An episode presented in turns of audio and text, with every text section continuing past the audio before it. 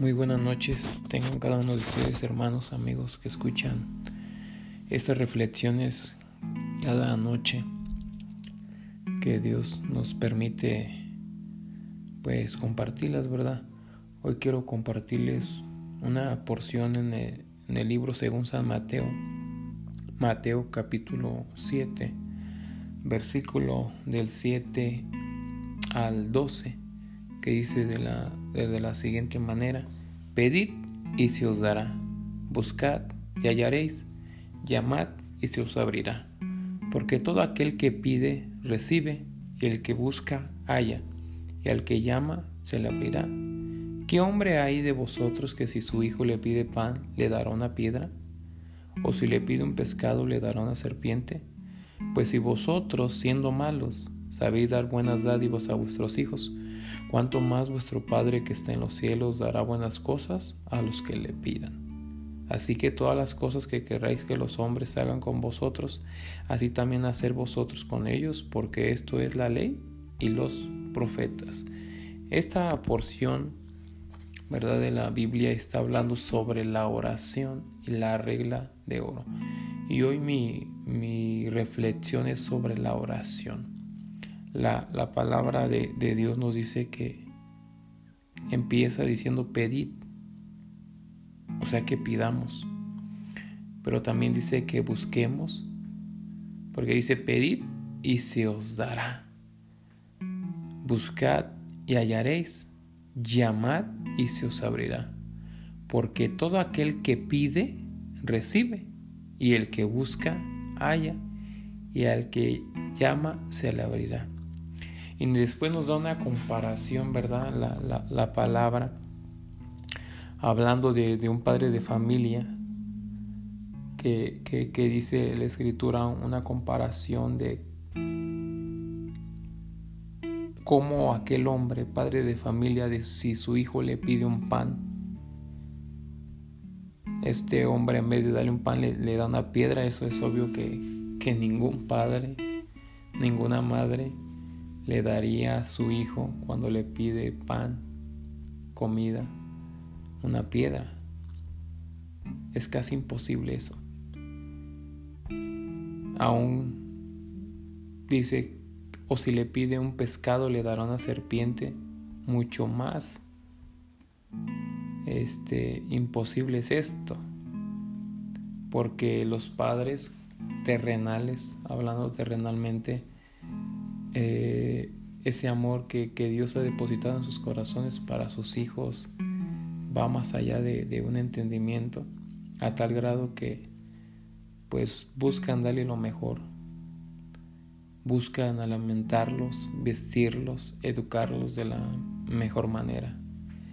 Pero querido hermano, amigo que escuchas esta porción, déjame decirte que tú también tienes un Padre pero un Padre no terrenal, quizás aún tienes el terrenal y, eso es gracias a Dios. Pero si ya no lo tienes, déjame decirte, o aunque lo tengas, déjame decirte que tienes un Padre celestial. Alguien que está ahí. Alguien que ciertamente te, te mira todos los días está ahí. Y ese Padre Celestial es nuestro Dios. Y, lo hermoso de esta, de esta porción, de esta escritura, es que la misma escritura nos dice, da una, una gran realidad, dice que aún nosotros siendo malos, porque ciertamente eh, no somos tan buenos, como quisiésemos. Quizás trabajamos para ser buenos, pero no somos lo bastante buenos. Seguimos equivocándonos, seguimos cometiendo errores, ¿verdad? A, tal grado que esos errores nos han costado este, lágrimas, sufrimientos. Pero el Señor nos dice que aún siendo malos, hablando, ¿verdad? Esta parte, aún sabemos dar, y en este caso les dijo el ejemplo del padre hacerles el hijo, dice, aún así saben dar buenas dádivas a sus hijos. Y después, lo más hermoso, lo que nos debe de llenar esperanza en, este, en esta noche es que dice, cuánto más, cuánto más vuestro Padre que está en los cielos dará buenas cosas a los que le pidan. ¿qué significa esto? Muchas veces queremos la ayuda de Dios, la requerimos, es eh, súper necesaria en las circunstancias, adversidades que vivamos, eh, en el día que vivamos. Y muchas veces necesitamos de Dios, pero no vamos a Dios. La oración se, define como platicar con Dios, pero también hay otra definición más profunda y podemos decir que la oración es una comunión cercana con Dios. Una comunión cercana así como el padre la tiene hacia sus hijos, así como la, lo tiene el esposo con la esposa y viceversa. Esa relación cercana que se tiene con los hermanos, con los tíos, con las tías, con los primos, con los hijados, con, la familia de uno, esa relación cercana. Porque una relación cercana es que tú conoces en este caso a una persona tal cual es, que le gusta, que no le gusta, este, qué comida es su favorita, cuál no le gusta, si le gusta hacer ejercicio, si no le gusta hacer ejercicio. O sea, tú conoces todas esas características y, cosas de una persona porque tú tienes una comunión, tienes un compañerismo cercano a esa persona. De la misma manera Dios quiere que nosotros seamos así con Él. Porque si te pones a pensar, muchas de las veces pedimos a Dios solamente cuando estamos en aprietos, cuando estamos mal. Y déjame decirte que, es bueno, ¿no? Que reconozcas que tú no puedes, que, que, en tu fuerza humana y que en tu fuerza humana nunca vas a poder, que en tu inteligencia humana nunca vas a poder. Eh, está bien que busques a Dios aún en esos tiempos, pero qué más maravilloso y hermoso sería y es que busques a Dios cuando todo está bien. Porque si aprendes a buscar a Dios cuando todo está bien, no se te va a hacer difícil buscarlo cuando todo está mal. Hay gente en la actualidad que no se acerca a Dios. Hay gente que cree que, que, Dios no va a escuchar la oración. Hay mucha gente que a mí muchas veces me ha dicho, oye, ¿puedes orar por mí? Y le digo, sí, a eso nos dedicamos y eso lo hacemos. Pero he terminado diciéndole a esas personas que ellos también pueden orar, que ellos también se pueden acercar a Dios. Pero las personas tienden a decir que Dios no les va a escuchar, que Dios no les va a tomar en cuenta su necesidad, su expresión de lo que hablen y digan, porque creen que nosotros, los siervos de Dios, o aún los cristianos en este caso, somos perfectos, pero perfecto solo Dios, solo Él es perfecto. Nosotros son, somos personas imperfectas que buscamos una perfección todos los días. Y, quizás en esta tierra no vamos a encontrar esa perfección total porque, reitero, solamente el único perfecto es el Hijo de Dios, Jesucristo. Dios es el único perfecto. Pero somos perfectibles. ¿Qué significa esto? Que podemos ir cambiando día con día, mejorando. Eh, en donde nos equivocamos, donde fallamos, donde estamos faltos, ¿verdad? Y, precisamente nosotros a través de, reconocer, de reconocer nuestra condición como hombres, las mujeres, su condición como mujeres, es allí donde nosotros debemos y nosotros comentamos a esta gente, si tú te acercas sinceramente a Dios, expresale lo que siente tu corazón, lo que siente tu alma, lo que estás pasando, lo que estás pensando. Él te puede escuchar. Ciertamente la mayoría de gente, reitero, no cree que Dios le escuche, pero déjame decirte que Dios escucha una oración sincera. Una oración que viene y proviene del alma, de lo profundo del alma, Dios le escucha. E inclusive Dios que es tan bueno, la contesta conforme a su voluntad y a su tiempo. Cuando hablamos de su voluntad es que va a ser como Él vea y como Él quiera, no quizás a nuestro modo y a como nosotros quisiéramos. Y cuando decimos que en su tiempo es que va a ser en su tiempo de Él, no en el tiempo de nosotros que quisiéramos que fuera al instante. Sí, el Señor no trabaja así. Dios no trabaja así como nosotros quisiéramos que Él trabajara. Él trabaja de diferentes maneras. Pero lo importante es que la escritura hoy nos motiva a ti y a mí que pidamos, que busquemos y que llamemos. ¿Por qué? Porque la escritura dice, así que todas las cosas que queráis que los hombres hagan con vosotros, así también hacer vosotros con ellos, porque esto es la ley y los profetas. Pero la parte de arriba dice, ¿cuánto más vuestro Padre que está en los cielos dará buenas cosas a los que le pidan? ¿Sí?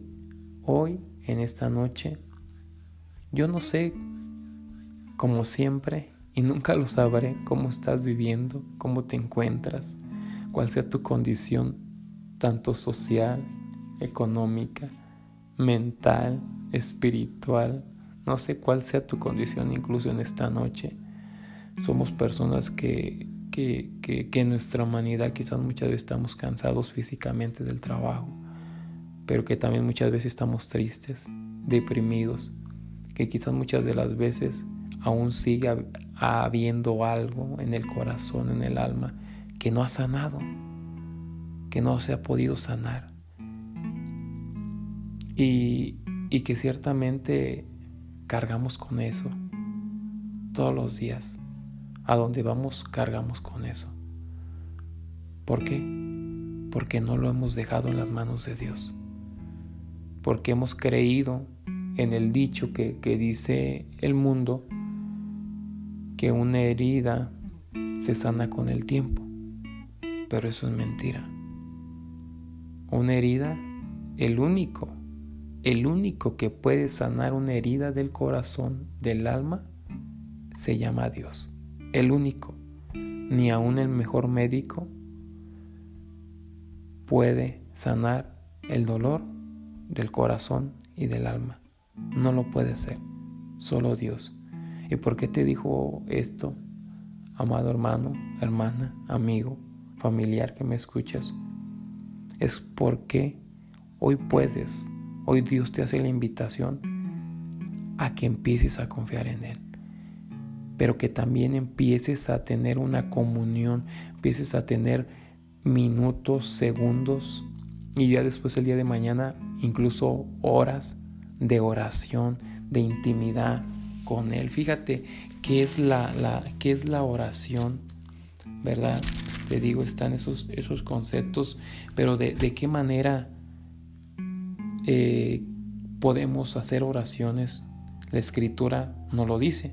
San Mateo capítulo 6, versículo 6. Dice, mas tú cuando ores, entra en tu aposento y cerrada la puerta, ora a tu Padre que esté en secreto y tu Padre que ve en lo secreto te recompensará en público. O sea, cuántas instrucciones nos da. Mas tú cuando ores entra en tu aposento. ¿Cuál aposento? Entra a tu habitación. Entra a tu recámara, pero te da una instrucción. Y cerrada la puerta, o sea, te está diciendo que estés en un lugar privado y en ese lugar privado tengas el tiempo y estés sin que nadie, absolutamente nadie, pueda interrumpir y pueda hacer que tu oración no sea correcta. A lo que voy es que Dios nos dice que cuando nosotros oremos entremos a, nuestro, a nuestra habitación y que cerremos la puerta y que empecemos a orar. Dice, y ora, ora a tu Padre que está en secreto. O sea, lo que yo te hablaba eh, un poquito atrás en esta reflexión es oración es platicar con Dios, pero es sobre todo es comunión con Dios. O sea, si te das cuenta, esta porción nos está diciendo, ora a tu Padre que esté en secreto, pero cerrada la puerta que nadie te pueda molestar, que aún el celular lo pongas, que lo apagues, que, que, que, la tele la apagues, que, que, a tu hijo, que a tu hija este, lo, le digas, dame un tiempo, a tu mismo esposo, dame un tiempo, necesito estar a solas con Dios. Necesito contarle lo que no les puedo contar a ustedes. Necesito expresarle cómo se siente mi alma en este momento, en ese instante. Necesito que Él me escuche porque su palabra dice que yo le pida, pero también su palabra dice que yo le busque y que, y que yo toque a la puerta. Él me da la invitación. Entonces, como Él me da la invitación, yo lo quiero hacer. Yo te invito que esta noche tú lo hagas. Porque fíjate lo maravilloso es que cuando tú vas en esa comunión a buscar a Dios, Él no se queda ignorando eso. Él no lo ignora como la gente muchas veces ignora nuestro problema. Él no lo ignora. Porque dice, y tu Padre, sigue diciendo la, la porción de la Biblia, y tu Padre que ve en lo secreto. O sea, te decía yo, tenemos un Padre celestial y es Dios. Él ve en lo secreto. O sea, Él te ve cuando tú doblas rodilla allí en tu cuarto sin que nadie te moleste, que sea una hora precisa del día, ya sea en la mañana, en la noche, en la madrugada, en la tarde, cuando tú tengas un tiempo preciso. Él te ve ahí en lo secreto, Él te está escuchando, pero no tan solo te está escuchando, sino que al mismo momento te está ayudando, te está fortaleciendo. Sí. Y dice lo siguiente, que te ve en secreto, dice, y te recompensará en público. O sea, en pocas palabras, Él te contestará.